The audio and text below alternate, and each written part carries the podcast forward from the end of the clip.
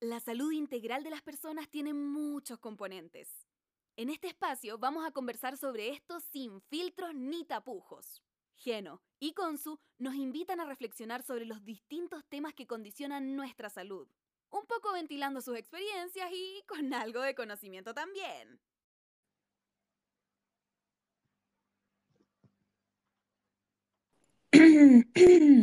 Hola, hola Consuela. ¿Cómo estamos? ¿Cómo está usted? Yo, uy, hoy día mejor, pero he tenido una semana bien compleja. A ver, definamos compleja. Ansiosa, ¿sabéis que no ha pasado nada afuera? O sea, han pasado cosas afuera como que no me están pasando a mí. Pero tú sabes, pues cuando una vive con ansiedad, vive con ansiedad nomás, pues ¿qué, qué se le puede hacer? Qué tema la ansiedad, ¿no? Sí. Hoy, justo, justo hoy estaba hablando con el psicólogo sobre mis mecanismos, porque eh, uno siempre se imagina que la ansiedad, eh, ansiedad es igual a comer. Sí, po. Y o sea, no, hoy, es como hoy, lo, lo- hoy estrené social. al psicólogo nuevo y le estaba contando mis mecanismos de, de- de manejo de ansiedad, que no son muy sanos, como, como- al igual que comer de más y un montón de otros mecanismos. Justo estaba contándole eso y que aún así ando, yo también ando mal, o sea, es como, si, si per se soy una persona ansiosa, eh, ahora con, con- con esta nueva, con la nueva ola del coronavirus, eh, me- no, no es que lo piense consciente, se lo decía el otro día al osteópata, re que la mina se la pasa de terapeuta. en- Está. No, no, es que tengo, tengo una falla en la columna y estoy yendo al osteópata. Me dijo que estaba muy tensa y le dije, o sea, yo vivo tensa. A ver, mi cielo. ¿No sabes lo ¿Cómo que es una persona ansiosa? Claro, ansiedad es vivir tenso. Eh, y justo ayer mi amigo Martín Sirio en un video dijo, yo vivo como si fuera a recibir una mala noticia. Es como la vida, la vida del ansioso es media así, ¿no? Es Como claro, estás esperando una mala noticia y, y- y a esa ansiedad propia de uno, ahora se le suma un estado constante de incertidumbre externa, de, de- de una sensación de que, de que todo lo que conocemos como lo conocemos se está desarmando, que por un lado está buenísimo, pero por otro lado da un miedo terrible. Y concha, lora, yo estoy teniendo una, yo estoy teniendo la, ansiedad que no he tenido en la universidad, tanta ansiedad. Es que yo creo que tiene harto que ver, bueno, la ansiedad primero definirla como, porque sí, como bien tú decías, muchas veces la gente dice como, no, si yo no tengo ansiedad porque, claro, no comen de más, po, porque eh, socialmente no sé por qué está tan asociada la ansiedad al comer, Eh, porque mucha gente tiene esa, ese mecanismo de, de- de lidiar con, con la ansiedad, pero la ansiedad se define como, como, como esta mente que, que vive en el futuro, como de- bien decía Martín, estar esperando una noticia, ya sea buena o mala. Ojo, la ansiedad no solo espera cosas malas, también es ansiedad cuando tú sabes que viene un, un momento como que estás esperando hace mucho rato y no poder concentrarte en las cosas porque, porque eso no se da. Pues, por ejemplo, eh, pasa mucho cuando estás conociendo a alguien que te es interesante y, una está continuamente ansiosa, expectante a que esa persona te hable, que te responda los mensajes, y, y- y muchas veces eso es ansiedad también. Y puede ser que no está haciendo una mala vinculación, pero cuando vivimos con ansiedad, ese tipo de situaciones nos generan incomodidad. Ahora, al final, lo más importante de la ansiedad, yo creo, no es como evitársela, porque no es evitable, o sea, cuando uno vive con ansiedad, como yo trato de, de pens- más que, yo no me gusta mucho el, el soy no sé qué, sino que pensar en vivir con ansiedad como vivir con problemas de salud mental, te fijas que es casi sinónimo, pero eh, no es lo mismo, eh, pero el vivir con ansiedad es, es una forma de vivir al final y, y podemos reaprender a vivir de una forma un poco más amorosa, más respetuosa con nosotras, como, como bien tú decías, eh, integrar estrategias para lidiar con esto que, que sean, que sean útiles para los objetivos que tenemos. Por ejemplo, eh, si claro, si yo estoy buscando una baja de peso o mantener mi peso, o me preocupa mi alimentación por alguna enfermedad, alguna causa que, me sea importante a mí personalmente, claro que está bueno eh, tratar de no lidiar con la ansiedad. Ay, perdón, creo que me voy a mover, voy a hacer ruido. Eh, disculpe. Eh, tratar de lidiar, con ansiedad, ansiedad. ¿Qué? No entendí por qué no lidiar con la ansiedad si tu objetivo es, por ejemplo, bajar de peso. No, pues me refiero, no, no digo no lidiar, sino que buscar otras estrategias, por ejemplo. ¿Cachai? Como, porque la ansiedad requiere, como bien tú decías, como encontrar estrategias para lidiar con ella. No, yo decía, no no lidiar con ella, sino que no anularla. Esa es la palabra. Como que de repente las personas que vivimos con ansiedad tenemos mucho como la ilusión cuando nos empezamos a tratar en terapia o cuando empezamos a averiguar de este tema, como, como que la primera, la primera intención, muy de ansioso también esto, como, bueno, ¿y cuándo se me pasa esto?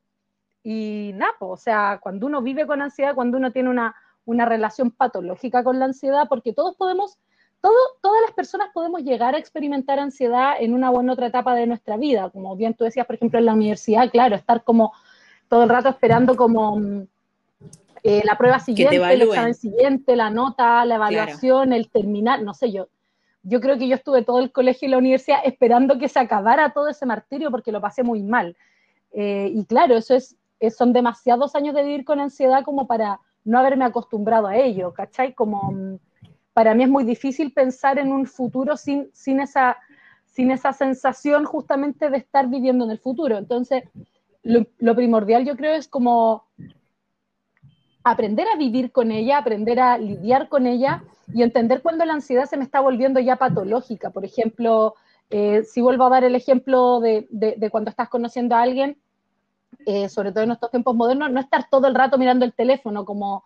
como, esta, como... mirar el teléfono, ¿con vos la estaba hablando el otro día? Mm.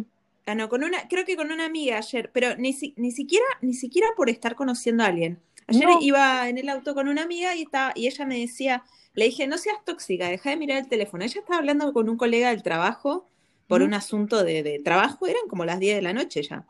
Sí, Yo le, y me decía, y le hablaba el celular y decía, contestame, contestame, contestame, mirando el WhatsApp que estaba en línea.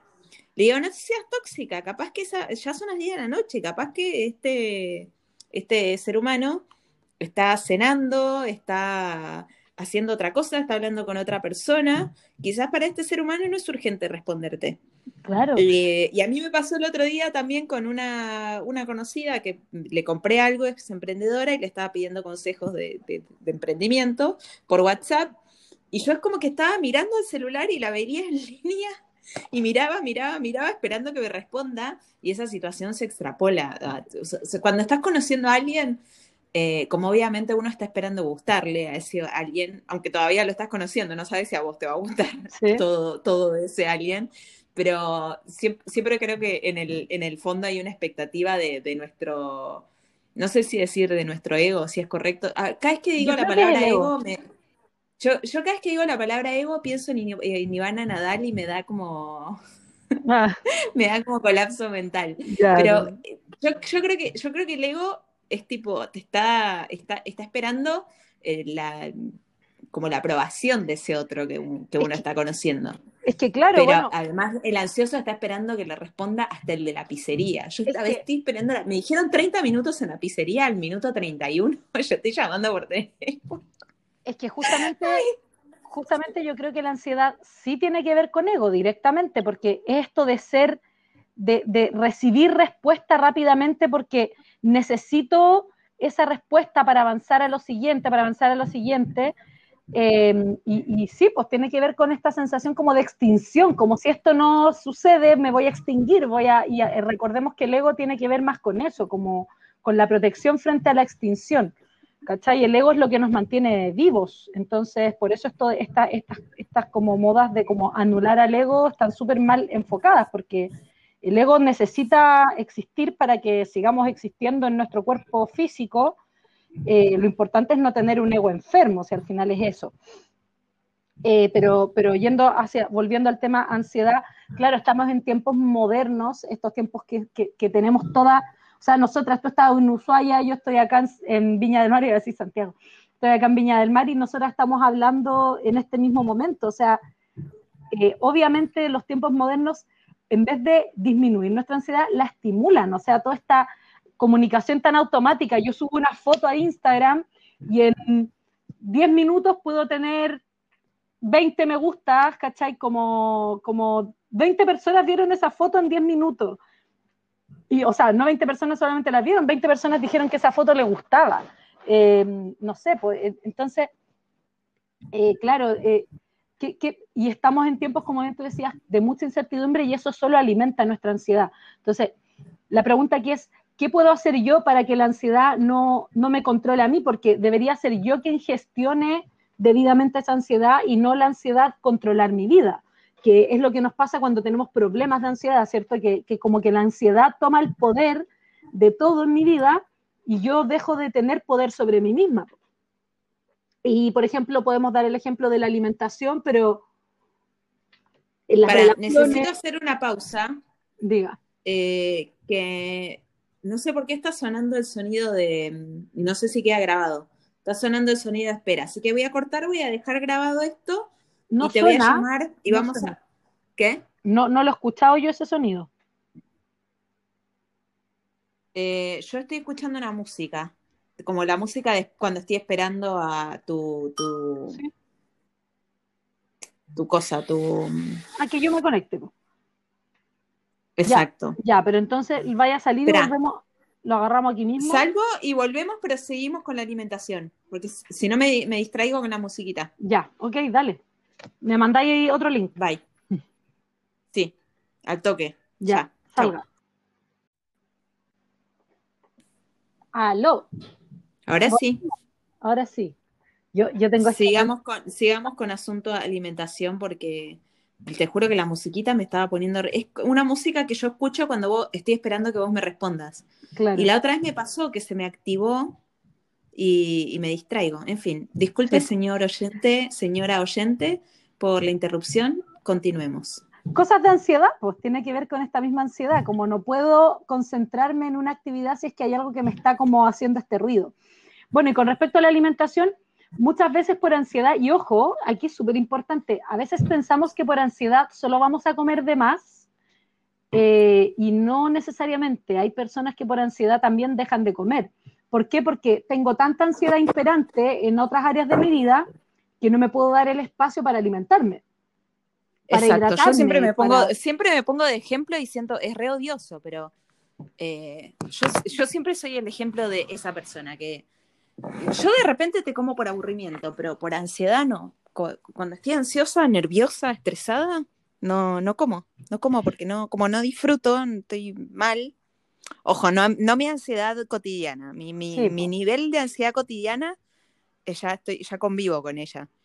Pero cuando una situación como el confinamiento que está sucediendo ahora en Chile, que no, no sé si es para todo Chile, no estoy tan mareada que no sé qué lugares sí, qué lugares no, Estamos a punto eh, ya de, la cuarentena nacional, dicen. Ahora el año pasado decían lo mismo y nunca acá, se, acá se rumorea que en las próximas semanas eh, vamos para allá. O sea, vamos para allá. Vamos a estar en la misma.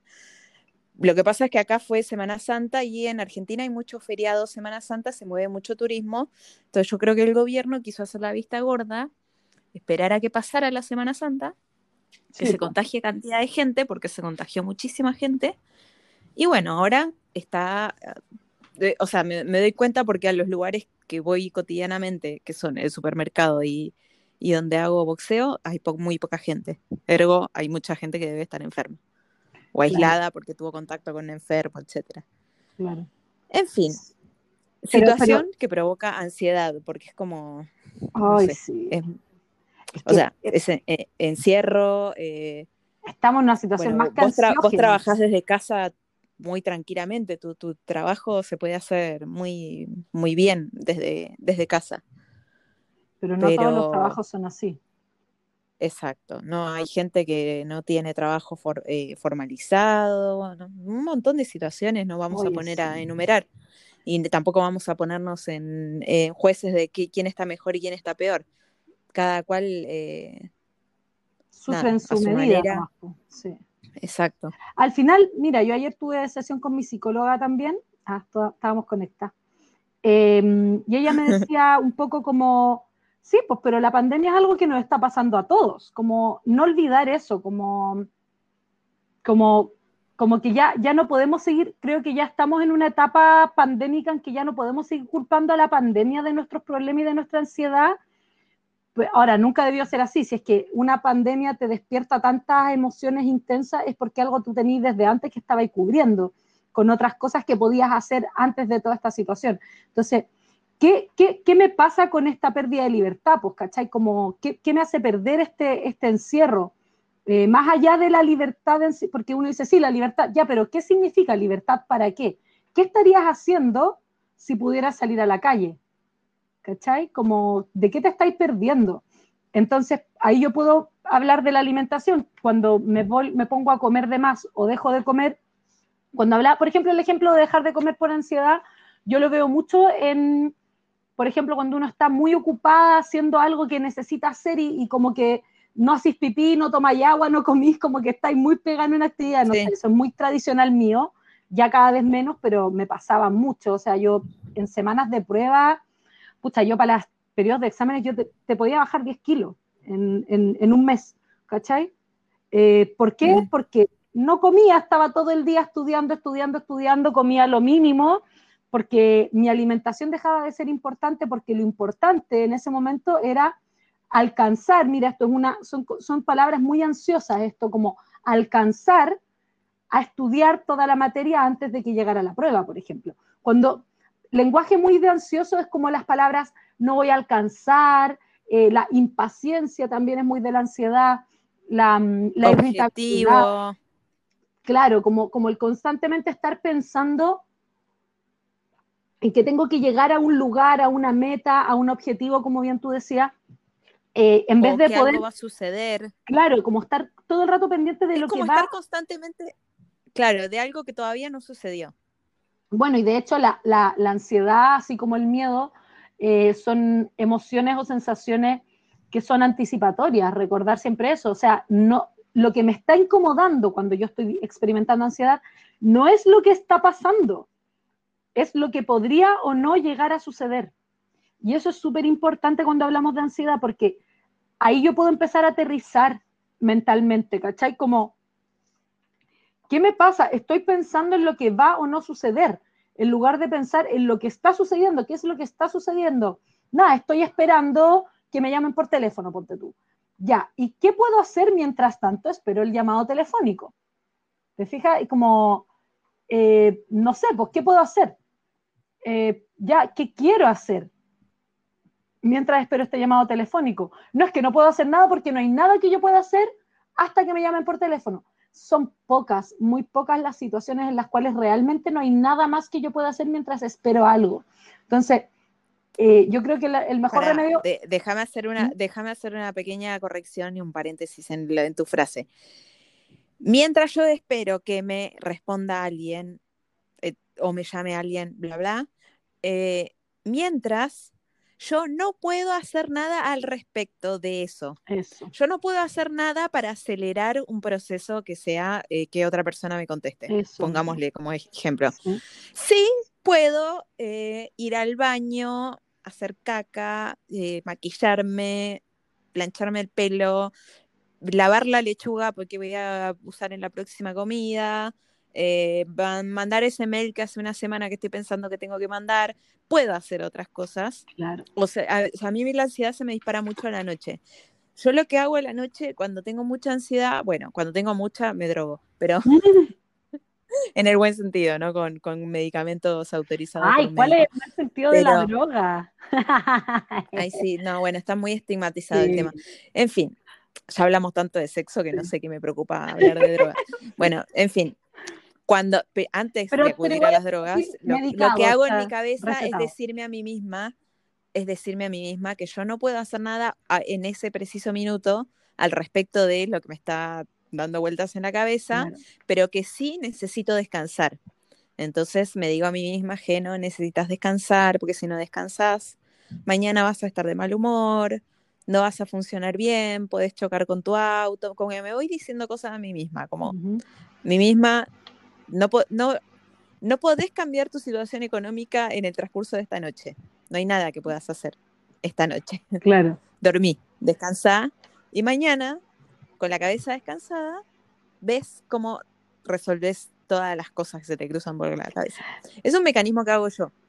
Yo creo que, Eh, que justo hoy le estaba contando al psicólogo que mi- mientras me pongo muy ansiosa porque estoy con un pensamiento muy obsesivo, onda, que me responda alguien, eh, digo, me, a veces, bueno, ahora que tengo a mis papás al lado, me voy a la casa de mis papás a hablar con mi papá, que es una persona tan evasiva que amo hablar con él porque él me va a hablar de lo rica que estaba la comida del fin de semana. Mm, ¿Entendés? Como, voy a hablar de bla, bla, de Pero es bueno, es política, bueno, qué sé es yo, bueno, ¿no? son buenas también esas personas que son más superficiales para los momentos ansiosos. Yo creo que a mí, total. a mí cuando a mí cuando me, me, me di siento cuenta con mi padre que total. yo bueno, yo yo cuando me siento como ansiosa o incómoda y algo ya no puedo salir de ahí y ya siento que exploté el tema, cambio el tema de alguna manera, o sea, como puedo decirle a alguien como, oye, hablemos de esto, o de repente, probablemente a ti te ha pasado también, de repente uno está hablando con un amigo o una amiga de un tema como incómodo y llega un momento en que ya como que decir, hablemos de otra cosa, como que también es bueno cambiar el tema, Sí. pasar de tema, entender, por- sobre todo con la ansiedad, porque estamos hablando de algo que, como bien tú dices, la ansiedad se asocia con cosas que no puedo controlar. Porque si no, yo no estaría ansiosa, Sí. estaría haciendo algo al respecto. Pero lo que nos da ansiedad es el no poder controlar aquella situación. Por ejemplo, el resultado de una prueba, el resultado de un examen, el resultado de, de una postulación a algo, eh, eh, El comportamiento de otro. el comportamiento, en general la mayoría de las veces yo creo que lo que más ansiedad nos da es, son puras cosas que, que tienen que ver con agentes externos, o sea, no sé, pues, no nos puede dar ansiedad, puede, nos pasa, pero no nos puede estar dando tanta ansiedad como que el gobierno decida qué o no qué hacer, es como, señora, usted no tiene control sobre eso, entiéndalo y deje de sufrir por cosas que no puede cambiar, y hágase cargo de lo que sí puede cambiar, porque aquí hay un tema. Eh, la ansiedad se asocia con, que, con algo más superficial, porque todo lo que está fuera de mí va a ser superficial, siempre, ¿cierto? Porque no estoy yo, no, es- no es interno, no es profundo. ¿Te fijas? Entonces, yo, Sí. yo creo que cuando nosotros estamos centrados en algo muy externo, algo muy superficial, algo que tiene que hacer un otro o, o una otra entidad, sea lo que sea, no, no solo hablo de personas, es porque hay algo en lo profundo de lo cual no quiero o siento que no puedo hacerme cargo. No sé si me explico.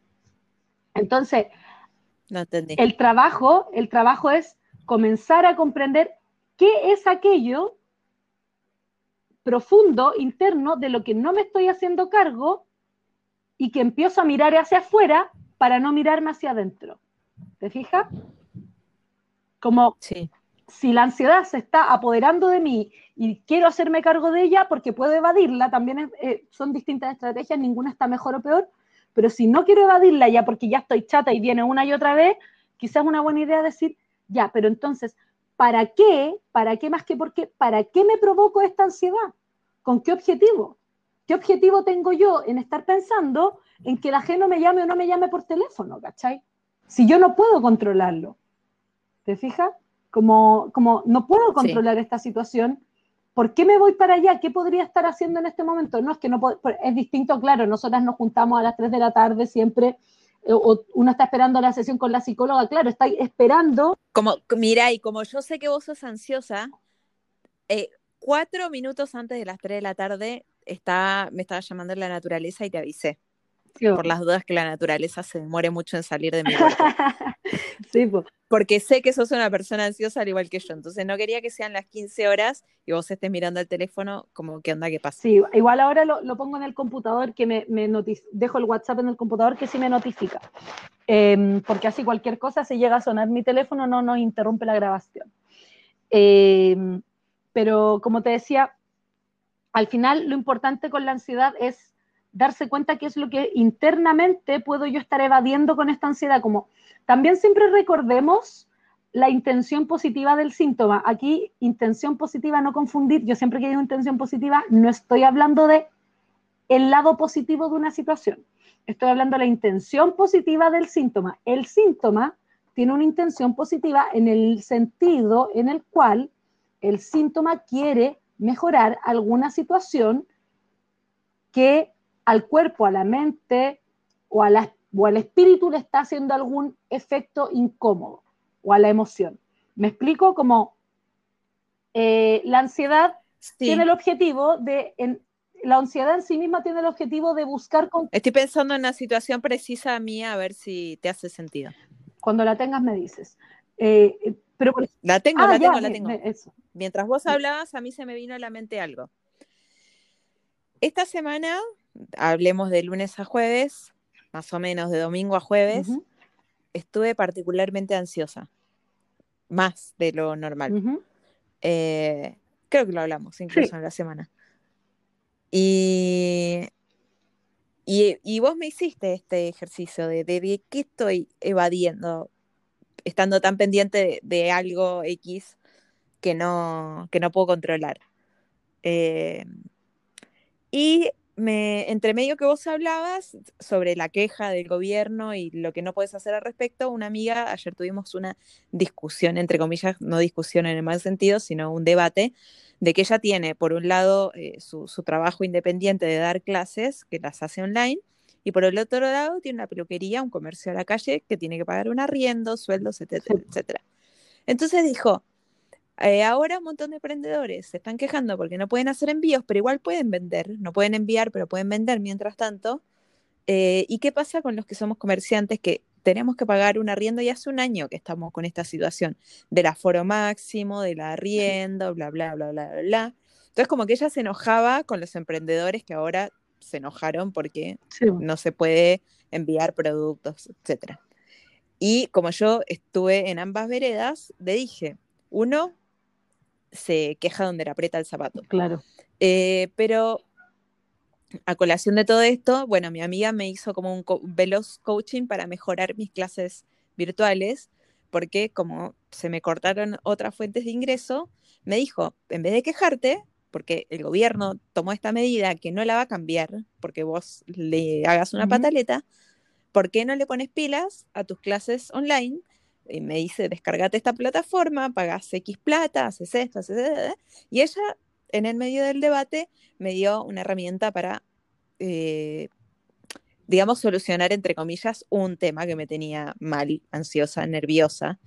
Eh, pero por otro lado, a raíz de esto de dar clases, que es algo que hace mucho tiempo que no hago, eh, me, me, ahora, mientras vos hablabas, me di cuenta de qué, qué mierda estoy, estuve evadiendo esta semana que estaba tan ansiosa, estaba tan obsesiva con este tema que yo te hablaba por privado. ¿Por qué, por qué, tan, por qué, por qué tanta energía en algo tan irrelevante? Y pienso, evidentemente estoy nerviosa porque vuelvo a dar clases, que para mí dar clases es como dar un examen, porque los otros que están tomando la clase están esperando algo de mí están esperando mis conocimientos en cocina, en técnicas culinarias, en, eh, conocimientos de, nutrición básica a, colación de la, temática de la clase.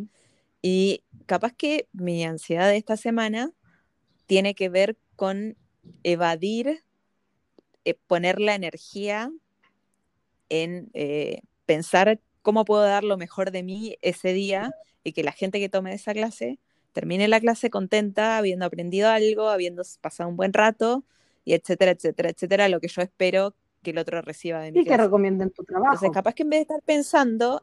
Y que recomienden tu trabajo también, pues para que más gente quiera tomar esas clases. Al final, cuando uno le gusta hacer algo, eh, queremos seguir haciéndolo. Mal, es que, pero, concha de la lora, boluda, es como, llevo eh, desde 2015, estamos en 2021, seis años dando clases. Eh, manejo un nivel de nerviosismo cada vez que doy clases. Y días antes, semanas antes. Es bueno, cuando ya entro, ya entro en ritmo, es un día dos antes.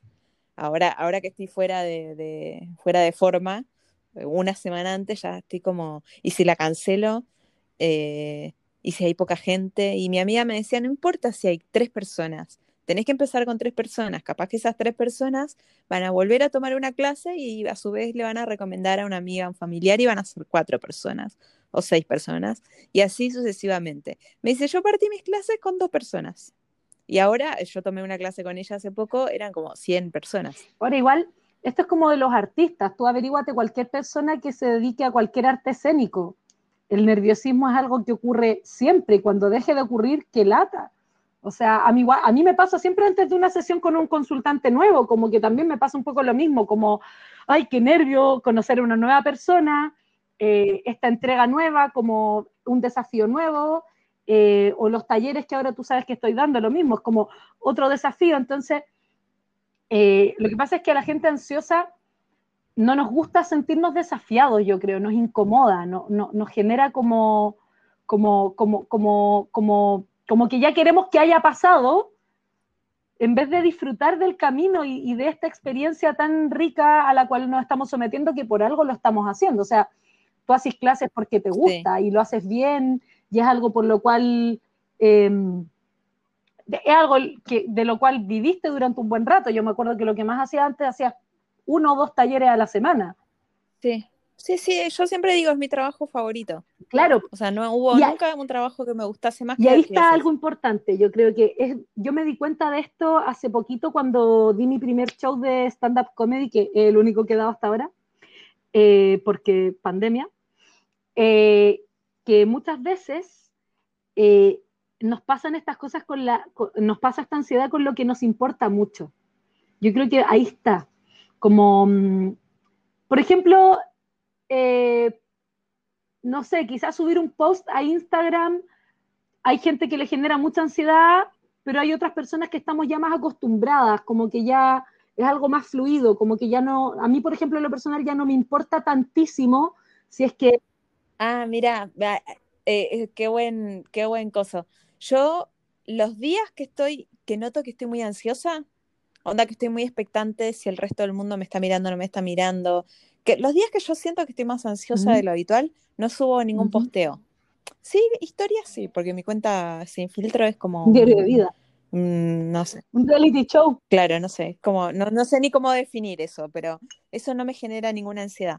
Eh, pero subir un post a mi cuenta oficial si yo estoy ansiosa, no lo subo, porque yo sé que si estoy ansiosa, voy a estar revisando cada tres minutos cuántos likes, cuánta la llegada, el alcance, bla, bla, bla, bla. Entonces, si estoy ansiosa, no lo subo.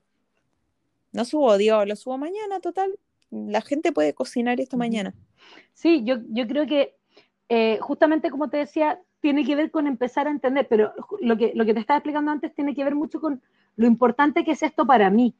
Lo, lo malo, porque tiene que ver ¿Qué tan terrible es fallar en esto y qué tan terrible es fallar en esto otro? Por ejemplo, eh, dando el ejemplo de cuando alguien te llama la atención y, por ejemplo, una persona, ya, una persona que lleva mucho tiempo soltera, mucho tiempo soltera y, y, hay distintos tipos de personas solteras, pero hay personas que llevan mucho tiempo soltera no con gusto de estar soltera, sino como hay personas que viven con esta ansiedad como Ted Mosby, no sé si tuviste How I Met Your Mother, pero la gente que haya visto la serie va a entenderla. Sí, pero sabes que nunca me acuerdo. Pero Ted Mosby, el personaje principal que como que está obsesionado con encontrar a una mujer, pues, ¿cachai? Como que el loco, cada vez que conoce una mina es como, esta tiene que ser la indicada, y es como caballero, viva el proceso, deje de casarse con todas las mujeres en su cabeza, ¿cachai? Pero eh, pero ¿por qué él se pone tan ansioso y por qué le pone tanta energía? Porque para él esto es muy importante. Versus otra persona para la cual la soltería es una situación, una etapa, como puede ser estar en pareja, y en verdad si conoce a alguien le puede dar un poco de nervio, pero, pero no es tan importante porque no está buscando un compañero de vida, no está buscando como, como una mamá para sus hijos, ¿cachai? Como, eh, una, como cuando voy a una entrevista de trabajo y estoy tranquila con lo que yo hago y digo como, bueno, si no es este trabajo será otro, es muy distinto que cuando voy como, este es el trabajo de mis sueños y esto es lo que yo más quiero hacer. Entonces yo creo que la ansiedad también se asocia mucho a qué tan importante es esto para mí. ¿Cachai? Entonces, claro, como para ti los talleres, tú misma dijiste, es como, es mi trabajo favorito dar clases, ¿cachai? Claro que eso significa que es algo que para ti es muy importante. Entonces, si es que sale mal, no es lo mismo que saliera mal que no te leude un queque en la casa, ¿cachai? ¿Te fijáis? Porque, porque, porque no importa, estás acostumbrada y tú que llevas cocinando muchos años, muchas veces hay tenido fracasos y éxitos en la cocina, obviamente, ¿cachai? Hoy estoy como con hipo. Sí. Pero es muy distinto cuando, cuando para ti algo es, es mucho más importante. ¿Te fijas? Como la opinión del resto, quizás. Sí, y yo creo que con el tema, y con el tema de las personas que responden o no responden, eh, sobre todo cuando alguien te interesa sexoafectivamente, eh, creo que la ansiedad es como universal, porque esto de las clases, del arte, de, de- mm, creo que es más propio de un sector, de, de- un tipo de trabajo. Eh, porque, no sé, mi esposo lleva su día a día una rutina de, de- de tratar con clientes, bla, bla, pero alguna que otra presentación que hace lo pone un poco nervioso. Fuera de eso hay una rutina bastante plana. Claro.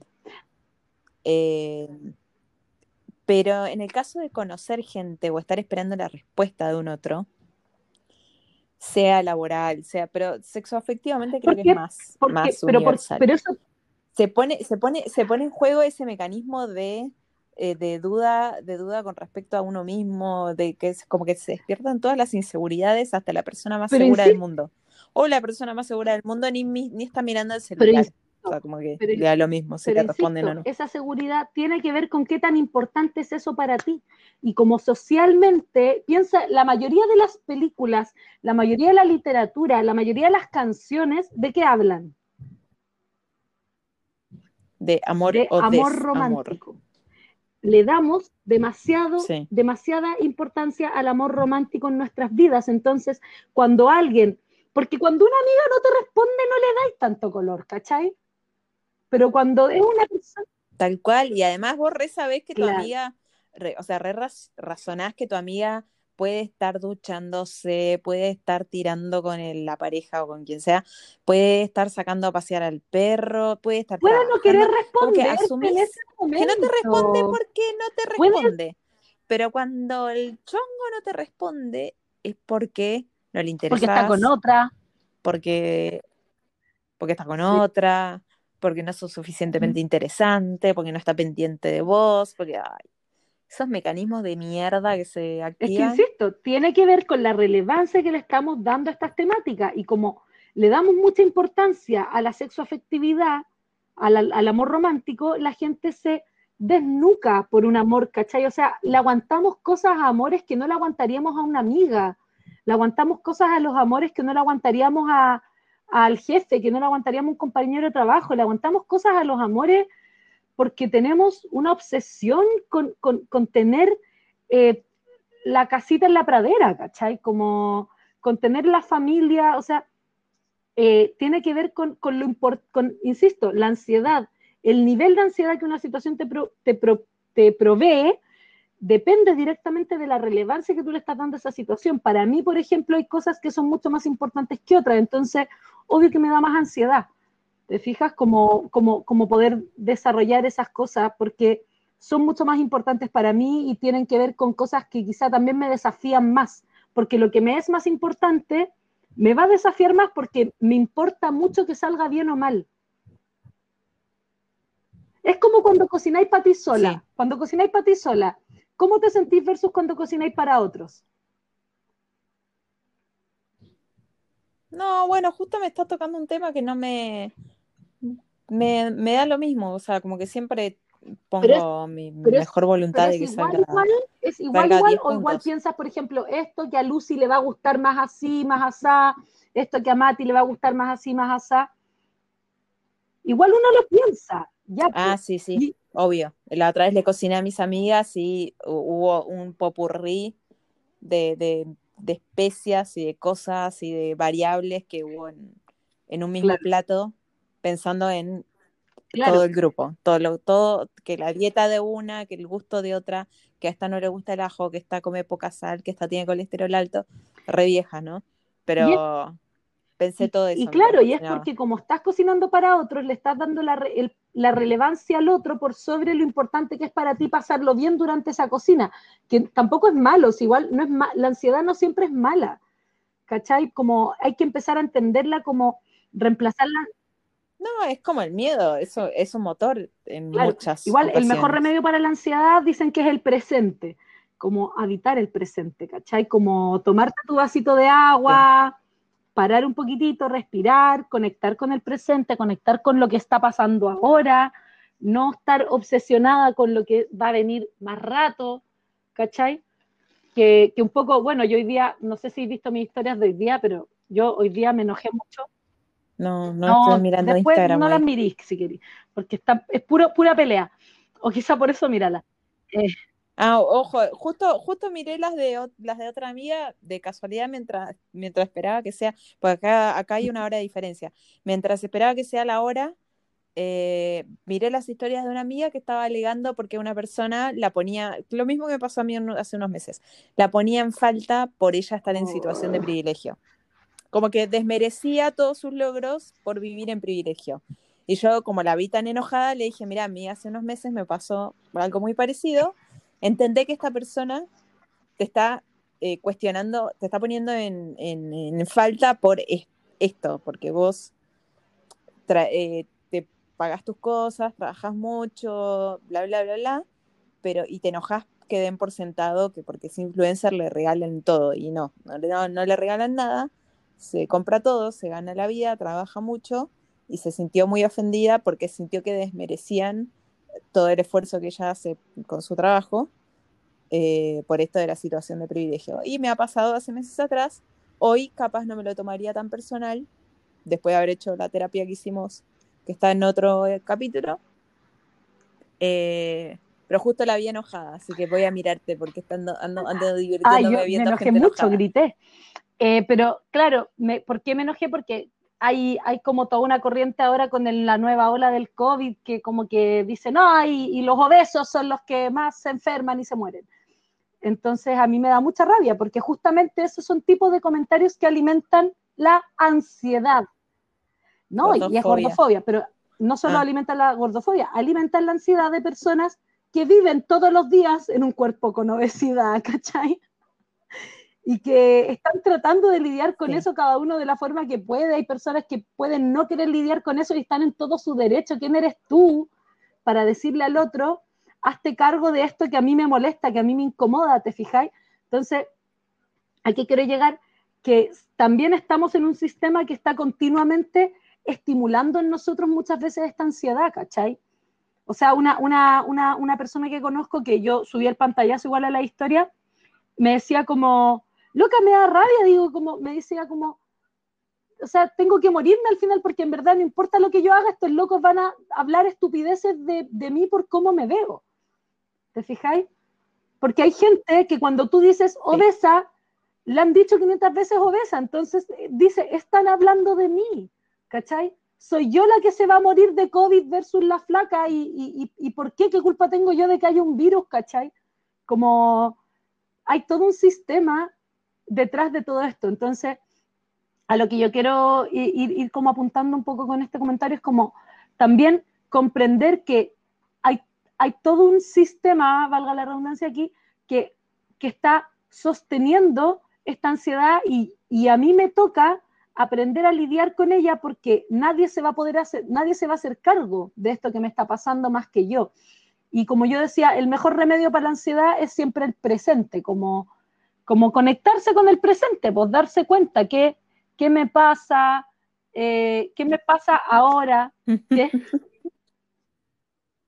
Perdón, no, es que me río porque yo últimamente, cada vez que me siento que la ansiedad me, está sobrepasando un poco, te escribo. No, pero Perdón. No, pero pelota, la mina. las pelotas te lo diría Genoveva. Pero tranquila. No me, sí, sí, y cuando, y ¿sabes qué? Cuando no me respondes, me. Incluso ayer, no sé si te diste cuenta, borré unos mensajes. Porque estaba mi, estaba mi ansiedad. ah, pero yo ni te pregunté qué escribiste. Dije como... Y yo te, yo te escribí como tres mensajes. Yo te escribí como tres mensajes, así con la ansiedad a flor de piel. Te escribí como tres mensajes, pasaron, no sé, cinco minutos, vos no, no estabas ni en línea, porque yo estaba mirando. de ansiosa, vos. Vos no estabas ni en línea, y yo dije, seguramente está atendiendo a alguien los mensajes no los borré al instante, los dejé ahí.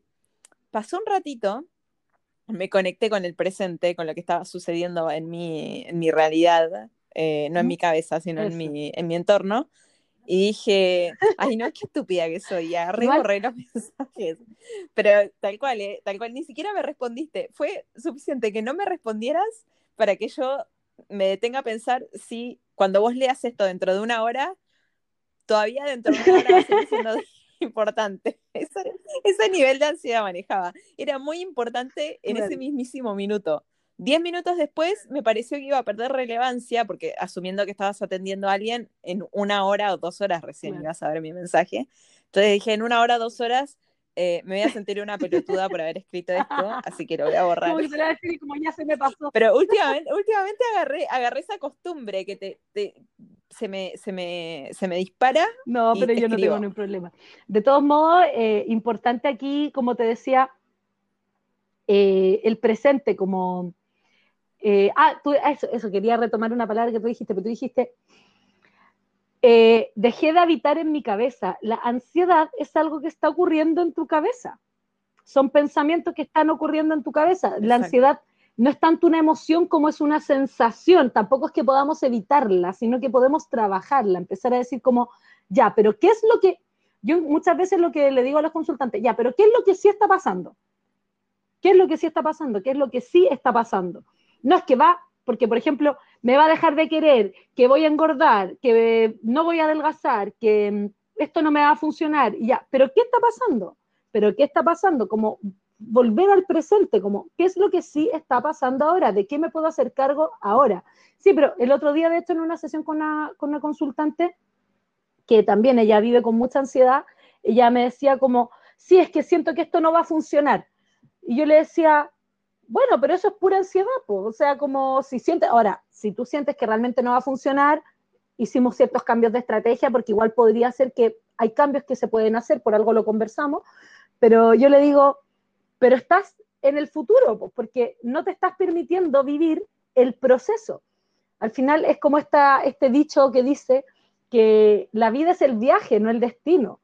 Y, y los caminos, los procesos, eh, hay que vivirlos como caminos y como procesos. Uno no puede estar todo el camino cuánto falta, cuánto falta, porque te perdí de la vista que puede ser preciosa, ¿cachai? Y...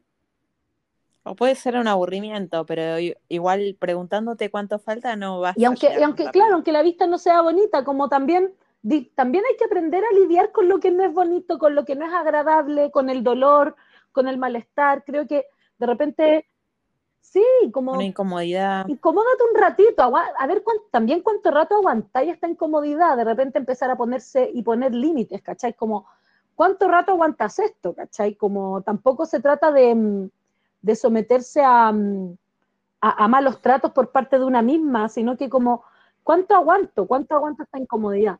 No, eh, por ejemplo, una buena estrategia para... Perdón, te, te tapé. Una, para mí, una excelente estrategia para mm, aumentar tu tolerancia a la incomodidad es hacer ejercicio. Bueno. Porque en, muchos momentos vas a necesitar, eh, vas a estar incómoda. Incluso en una clase súper tranquila de yoga, va a haber instantes en los que te vas a sentir muy incómoda y vas a preferir estar tirada mirando YouTube, Netflix, qué sé yo. Eh, pero para mí el deporte en general, el ejercicio físico, siempre, siempre, siempre en algún minuto te somete a una incomodidad que vos la aguantás. Y por eso. Pero porque justamente es tiempo presente. Porque durante ese rato te conecta y, te, es que, conectarse con el cuerpo, es conectarse con el presente. Mira, me acordé, ayer cuando te escribí el mensaje, vi que no me contestabas, puse un video en YouTube y me subí a la bicicleta y ahí me conecté con mi cuerpo, con mi nada, con mi entorno, con mi con tu realidad, por lo que está realmente otras pasando, cosas. no en tu y, cabeza. y, en un y en unos minutos perdió relevancia eso que de repente me, me, parecía agobiante. Pero igual está bueno aprender a mirarse, yo creo que tampoco es malo, como, como, como aceptar que una de repente se complica la vida por tontera y, y entenderlo y no decir como, como, como, como, yo creo que el mayor problema que, con el que lidiamos las personas con ansiedad y que, que lo hemos hablado nosotros en otros momentos, como cuando vivimos con ciertos problemas de salud mental, como que la sociedad respalda demasiado el hacer como que no existen. Y yo creo que esa es la peor estrategia, como entender que vivo con ansiedad, entender que vivo con un trastorno de la conducta alimentaria, entender que vivo con depresión, entender que vivo con trastorno limítrofe de la personalidad, entender que vivo con trastorno obsesivo compulsivo, estoy dando puros ejemplos de trastornos, ¿cachai? Pero entender que vivo con eso y que lo único que puedo hacer al respecto es vivir con eso, aprender a hacerlo para que no me duela tanto nomás. Yo no sé si es que yo normalicé todo en mi, en mi, en mi, en mi raciocinio, normalicé todo, todo, todo, todo lo que te puedas imaginar. Eh, una persona de mi entorno padece de psicosis. Eh, o esquizofrenia, no me acuerdo cuál era. Bueno, la psicosis es un síntoma de la esquizofrenia. Desde que, bueno, desde que, lo, desde que tuvo diagnóstico, porque su comportamiento notoriamente no era normal, desde que lo, conozco desde que nació, em, ahora que está, en está ya está tratado hace años, es como otra persona y, y es una persona que, que, incomoda a mucha gente, a, a, nosotros no porque es como parte de la familia, pero incomoda a mucha gente porque para la edad que tiene, su conducta es extraña. Eh, entonces le cuesta mucho interactuar con gente adulta. Y, y nada, me, me di cuenta que mi entorno normalizó lo que es, porque vos decís, no, porque fulanito es psicótico, y al, al toque te imaginas que el loco va a sacar un arma y nos va a matar a todos. Y no, no, lo más grave que ha hecho este pobre ser humano es eh, tirar huevazos a un patrullero de, policía. Fue lo más violento que hizo. Eh, pero claro, uno, le dice a un otro, una, poner ayer yo comiendo con mis amigas, no, porque fulanito es psicótico, viste como que se imaginan una persona eh, fuera de sí, como una cosa muy, muy violenta, sí imagina el que no tiene contacto con un psicótico. Y, no, este hombre está medicado y está muy tranquilo. Su conducta, digo, es rara, es, muy difícil entablar una conversación adulta con él. Eh, adulta, dícese, hablar de política, economía, etc. Eh, pero, o los precios que, del supermercado, qué sé yo. En fin, Cuestión que yo siento que en mi entorno normalizó lo que es eh, una persona psicótica porque todos nos vimos enfrentados a que esta persona tenía un comportamiento bastante agresivo antes, bueno, ahora está medicado y tiene un comportamiento que tampoco es muy funcional a la, edad que tiene, pero es que lo normalizamos. En mi grupo de amigas, una amiga se declaró gay y hace años atrás, y bueno, al principio fue como, oh, y viste, te preguntás, porque ella vivió conmigo un tiempo. Eh, va, todas en algún momento convivimos por periodos. Yo, viste, como que todas nos preguntamos, tipo, ¿me, me, habrá visto como, como carne de, ¿entendés? ¿Me habrá visto como un objetivo sexual? Si ella es gay y es mi amiga, no es mi hermana, es mi amiga. Eh, uno, uno da por sentado que los hermanos no te ven como un objetivo sexual, pero una amiga que es lesbiana, decís, capaz que sí. Y, empieza, y empiezan un montón de interrogantes hasta que normalizas la homosexualidad porque te, te tocó de cerca y ya sabes que una mujer lesbiana va a fijarse en otras mujeres lesbianas o va a fijarse en cualquier mujer, pero no va, no va a andar eh, poniéndote en una situación incómoda porque no es una acosadora, es una lesbiana. de la base que no es un hombre. Ah, lamentable. Lo siento. Claro, y otra cosa, tengo muy en la cabeza, y yo te mandé un pantallazo de una conversación con esta persona, una mujer joven que padece obesidad, está con diabetes diagnosticada, eh, a, causa de su... tiene muchísimo sobrepeso.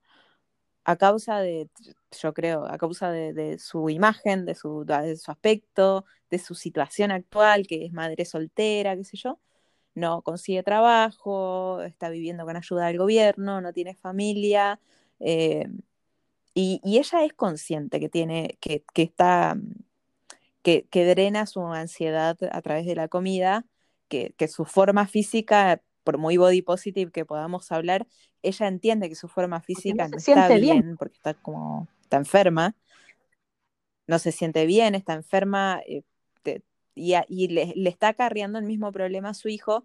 Y como que, eh, bueno, muchas veces hablamos y ella incluso me ha preguntado si yo nunca le ofrecí trabajo en mi negocio por su aspecto físico. Y la verdad que no, no fue por su aspecto físico. Fue porque yo ya tenía mis, mis chicas. Pero, o sea, como que le dije, no puedo inventar un puesto de trabajo para ayudarte porque no soy una ONG, no es, que me sobre la plata. Eh, pero nada, estaba, estaba pensando, re, que esto era conversación para el equipo, pero estaba pensando si como en Man Nutri no, no pudiéramos abrir un espacio mínimo para ayudar a algunas personas que no pueden pagar un tratamiento. Y capaz que este tipo de tratamientos que hacemos en Man Nutri les vendría muy bien porque ya probaron todos los tradicionales y no, no les estarían funcionando. Por eso te mandé un pantallazo y te dije, es muy importante que hablemos de esto en algún momento. Bueno, eh, yo creo que ahí, em, hay que empezar a crear, tirar líneas, pues, hacer ideas. Eh, eso yo creo, y creo que sí es un, un, tema para hablar en equipo. Bueno, hoy día nos vamos a ver. Pero. O sea, igual, sí. Sí, igual para mí está buenísimo este podcast que hacemos porque en, en simultáneo que las dos, eh, yo, yo, creo que yo más me, terapeo con vos que vos conmigo, pero en la medida que nosotras hablamos, eh, yo creo que vos, pensás y hablas menos. Pensás más ah, cosas que te están pasando, pero las decís menos. Em, en la medida que nosotras hablamos en este podcast, a mí me van surgiendo cosas y respuestas de mis propias problemáticas de la semana y a su vez, después la gente cuando nos escucha, que yo veo las estadísticas, cada vez nos escucha más gracias. Estoy muy orgullosa de eso. Estoy muy orgullosa de nosotras. Eh, cada vez nos escucha más gente y, capítulos anteriores cada vez son más escuchados. Hay, hay, gente que se mete y se pone a escuchar varios capítulos eh, y después nos escriben, porque te escriben a vos o me escriben a mí, eh, diciéndome, escuché tal capítulo y me hizo súper bien porque me hizo sentido esto, esto que dijeron. Y entonces, como ahora estamos hablando de la ansiedad, que yo creo que hoy nadie es ajeno a la ansiedad, con, con, porque decís, no le echemos la culpa a la pandemia. Sí, o sea, la pandemia nos puso en una situación diferente, de golpe, y vivimos durante un año estresados, pero con la ilusión de que el año calendario iba a ser que, claro, que, que, en año nuevo la cosa iba a desaparecer. Y no, tipo, la, cosa sigue y sigue y va a seguir para rato y está bueno que aceptemos que va a seguir para rato, que la, realidad va a ir cambiando, que, tenemos que ponernos creativos con, nuestras formas de ganar dinero, con la forma en que nuestros hijos se educan, con la forma en que eh, nos alimentamos, nos ejercitamos, etcétera, etcétera, etcétera. Tenemos como que abrir un poco la cabeza a ponernos creativos inventar realidades. Oye, qué surreal esta conversación. Como que para, para, el amante, para el amante de la rutina va, a tener que eh, ponerse en la cabeza armar una rutina que no dependa del mundo externo. Me parece súper cuático, eh, como cada vez que tengo este tipo de conversaciones contigo o con cualquier persona, como que se me hace súper surreal, no sé si te pasa, como, como qué loco estar hablando de que no sabemos ahora para cuándo de verdad acaba esto, como es como, no sé, a mí me pasó para, para el estallido social que fue como también, ahí partió el surrealismo en mi vida, así como, esto está pasando.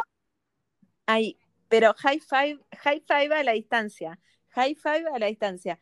El día del estallido social, siento que a mí me explotó la cabeza, yo estaba en México, aún así, en mi cabeza algo quebró y desde entonces no, puede, no, no, volví a ser la misma. Siento que, siento que se abrió un agujero negro en el que cabe un montón de cosas nuevas. pero lo cual está buenísimo. Desde ahí y después viene una pandemia y es como, de verdad, este, este, este es el, esta es la vida ahora, Pero. No, no, no. Sí. Para, para mí es fantástico. O sea, hay, hay, una, hay un punto fantástico de esto, que, que es que eh, el mundo tal como lo conocíamos, el patriarcado, las instituciones como la Iglesia Católica, Evangélica, instituciones de mierda que, que, tienen valores nobles de fondo, que no tienen los humanos que las mucha manejan, hacen caca con eso. Los, los gobernantes no están ajenos. Ahora el presidente de la República Argentina está enfermo de coronavirus luego de haber recibido la vacuna. Eh, o sea, peor mm. publicidad la vacuna no podía ser. Ahora, igual la vacuna no es para evitar em, el virus, es, para evitar las complicaciones. Es como nadie, nadie está exento, ¿entendés? igual se supone que la vacuna es para evitar las complicaciones, no el virus. Yo creo que sí. No sé. Bueno, qué sé yo, es una forma, de, es una forma de decir. Es como. muere ahí. Chile era como, wow, Chile era el ejemplo. Chile venía siendo el ejemplo, yo te digo las noticias del exterior, ¿no? Que miro de Uruguay, miro de Argentina, las noticias del exterior, Chile era el ejemplo en Latinoamérica de la vacunación y eh, tenían todo pensado, activado un sistema de turismo, turismo médico, no me acuerdo cómo se llamaba, onda que la gente viaje a vacunarse y de paso oh. haga shopping y bla, bla y consuma. Eh, Chile estaba siendo el ejemplo de Latinoamérica de cómo manejar esta situación y de repente, ¡pum!, queda la cagada. Entonces es un constante, es un constante que parece que todo, eh, que todo se va encaminando hacia algún lugar, objetivo, meta, y de repente pasa un tsunami y se lleva, y se lleva el camino y no sabe para dónde ir. Digo, me río y digo, me parece fantástico porque habiendo sido ansiosa toda la vida, en mi mente, esta realidad estuvo siempre. Pero ahora todos la estamos viviendo juntos y bueno, por un lado no es fantástico porque hay gente reestresada, gente quedándose sin trabajo, eh, la gente está muy alterada, se nota en redes sociales. Yo no estoy pescando mucho las redes, eh, o por lo menos las formales, eh, pero me doy cuenta que la gente anda muy alterada, que, de repente uno dice ah y ya te tiran con un dardo venenoso porque no, no entendieron el contexto en el cual lo dijiste. Ah. En fin, la gente, la gente está nerviosa, ansiosa y algunos canalizan por la ira, por la comida, y cierto, ciertos canales no están buenos porque eventualmente nos van a afectar. Si por ansiedad comemos, comemos, comemos, en algún momento nos vamos a sentir mal del, aparato digestivo, nos vamos a sentir mal por, por los excesos en general. Eh, si tomamos mucho alcohol, eventualmente algún efecto negativo va a tener. Eh, si nos ponemos muy coléricos, en algún momento vamos a lastimar a la gente que queremos, vamos a lastimar a gente que no conocemos y no se lo merece. ¿Entendés? Como que hay un montón de canales de, drenaje de, ansiedad que no están buenos y que sí creo que está bueno lo que vos decís de conectarse con el ahora. Bueno, ¿qué puedo hacer yo ahora? No, yo creo que no, puedo, no puedo hacer nada por la pandemia. La puedo hacer nada por... es el autoconocimiento, yo creo. hacer? Yo creo que esa es la mayor clave de todo. Pero porque siempre, siempre terminamos en lo mismo. Forma de saber qué hacer siempre terminamos en lo mismo. cómo vas a ir reaccionando. Y para eso, bueno, al mirarte terapia, ah, haciendo kichín, claro. Em, yo tengo un taller yo estoy re, estoy, ah, para, para, mí es medio tarde la hora del, ahora, es medio tarde, yo anciana a las nueve de la noche es tarde. Eh, pero estoy re, sí, no, les va a encantar con este curso. No, es un mira, un día la que te trasnoche. O sea, amén de, de, que siempre estoy distraída y digo, ¿qué, ¿cuándo era? ¿Dónde había que pagar? Y siempre estoy como distraída en ese sentido, pero por otro lado es como que hoy tuve, vengo hace como varios días diciéndole a Mati, no, porque acordate que a la noche tengo. Estoy muy emocionada por, presentarles a ustedes que son mi equipo de trabajo, personitas que yo he elegido con pinzas, eh, mostrarles este proyecto y, que lo puedan vivenciar y, que eso nos enriquezca como equipo sobre todo. Yo creo que eso es muy importante. Así que nada, yo creo que la clave es el autoconocimiento. Bueno, entonces, para, sí, para redondear el capítulo, que justo vamos a llegar a la hora contando los nueve minutos anteriores. Eh, el autoconocimiento. Hablamos de sexo y la clave está en el autoconocimiento. ¿Qué, ¿qué es, lo que es, qué es lo que me acomoda a mí? No, no, no lo que espera la sociedad, lo que el resto del mundo, la familia, etcétera. ¿Qué es lo que a mí me acomoda en cuanto a lo sexual? ¿Qué es lo que a mí me acomoda en cuanto a la alimentación? ¿Qué es lo que a mí me acomoda en cuanto a las relaciones familiares? Hay que, ah, creo que el, autoconocimiento es la herramienta más poderosa que podemos eh, adquirir con la terapia, con la meditación. Para mí la meditación es una verga porque no hay forma de que mi mente esté en blanco. Te juro que lo he intentado de mil millones de formas. No sé, creo que ni siquiera viajando a la India y metiéndome en uno de estos templos eh, a internarme, yo creo que nunca jamás voy a poder silenciar mi cabeza. Pero sí, la terapia me ha ayudado al autoconocimiento. De hecho, hoy le contaba a mi nuevo psicólogo, le dije, yo cuando, cuando a mí se me dispara X cosa, más que nada con la depresión, no tanto con la ansiedad, mi, yo tengo como un protocolo interno. Cuando, cuando, cuando en mi cabeza aparecen ABC pensamiento, yo activo protocolo de, con respecto a la depresión, ¿no? Eh, activo protocolo y hago esto, esto, esto y esto, sigo estos pasos y a lo largo de, a ver, ¿cuándo fue mi derrape? En 2005, estamos a 2021. Ya. No puedo hacer la cuenta. 16 años. En 16 años logré, a través de la terapia, conocerme lo suficiente como para poder activar un, eh, un protocolo de seguridad contra mí misma, Para protegerme de mí misma.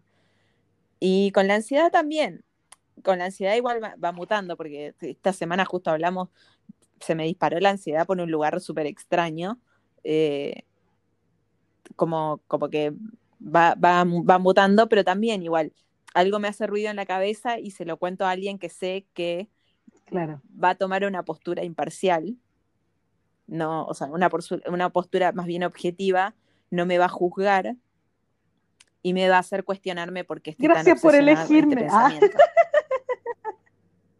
se quiebra. Em, pero. No, es que es raro, porque nosotras como que somos amigas, pero no somos amigas. Somos amigas en el sentido de que conocemos mucho a la una de la otra, nos conectamos muy bien desde lo psicoemocional, eh, pero no somos amigas como eh, las, mis amigas de ayer con las cuales no, no congenio cero en lo psicoemocional pero que las conozco de toda mi vida y comparto una cotidianidad muy de familia. es bonito Sí, son distintas, son, todas distintas, distintas y es bonito tener ese tipo de amistades.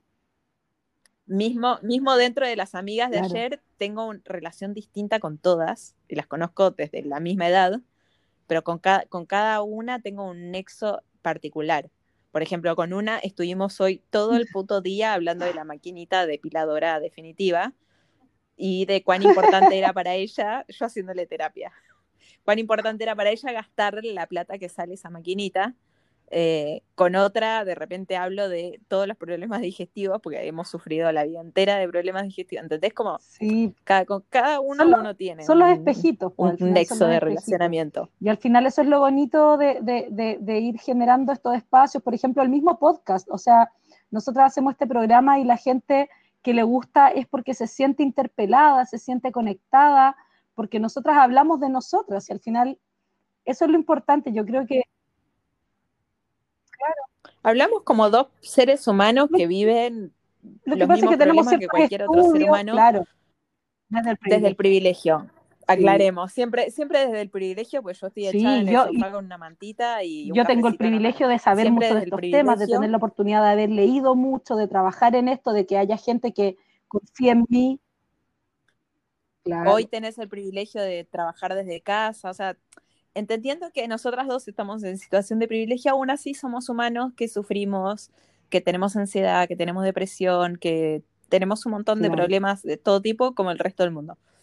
Entonces creo que en eso conecta a la gente, porque en, el ventilar nuestro, el otro se cuestiona cosas de sí mismo y se autoconoce. y ojalá cada vez más gente pueda autoconocerse a través de esta terapia en caso de todas las personas, porque yo incluso pago por mi terapia formal con un psicólogo, pero estas sesiones son como un bonus track. Sí, para mí también lo es. A mí me sirve mucho esta conversa semanal, que se sepa.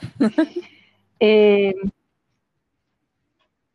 Así que bueno, cerramos con un, nos vemos en un ratito nosotras dos, pero nos despedimos de la gente, les agradecemos que nos escuchen. Ay, sí, muchas Yo agradezco mucho los mensajes igual. me, me, encanta. me inflo de orgullo, me, me, niego. No, y sigan, sigan, sigan, manden mensajes que una necesita ese.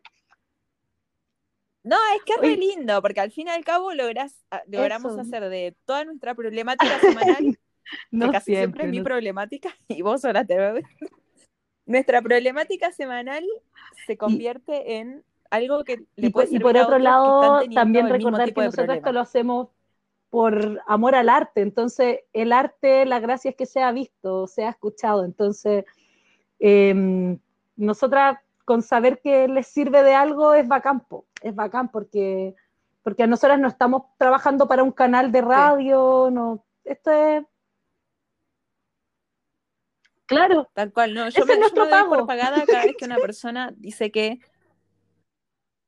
ese es nuestro pago. Cada vez que un ser humano escuchó un capítulo y resolvió Yo un punto digo- de su vida, desbloqueó un nivel, Eso, lo mismo. yo- yo de siento hecho, yo que le el pago de la no me semana está quién antes, que yo me he dado cuenta que es como por lo menos tres mensajes a ti y otros dos o tres a mí por la semana. Yo creo que es demasiado placentero, es demasiado placentero, así que Sí. sigan haciéndolo, no tengan vergüenza de decirnos. Sí.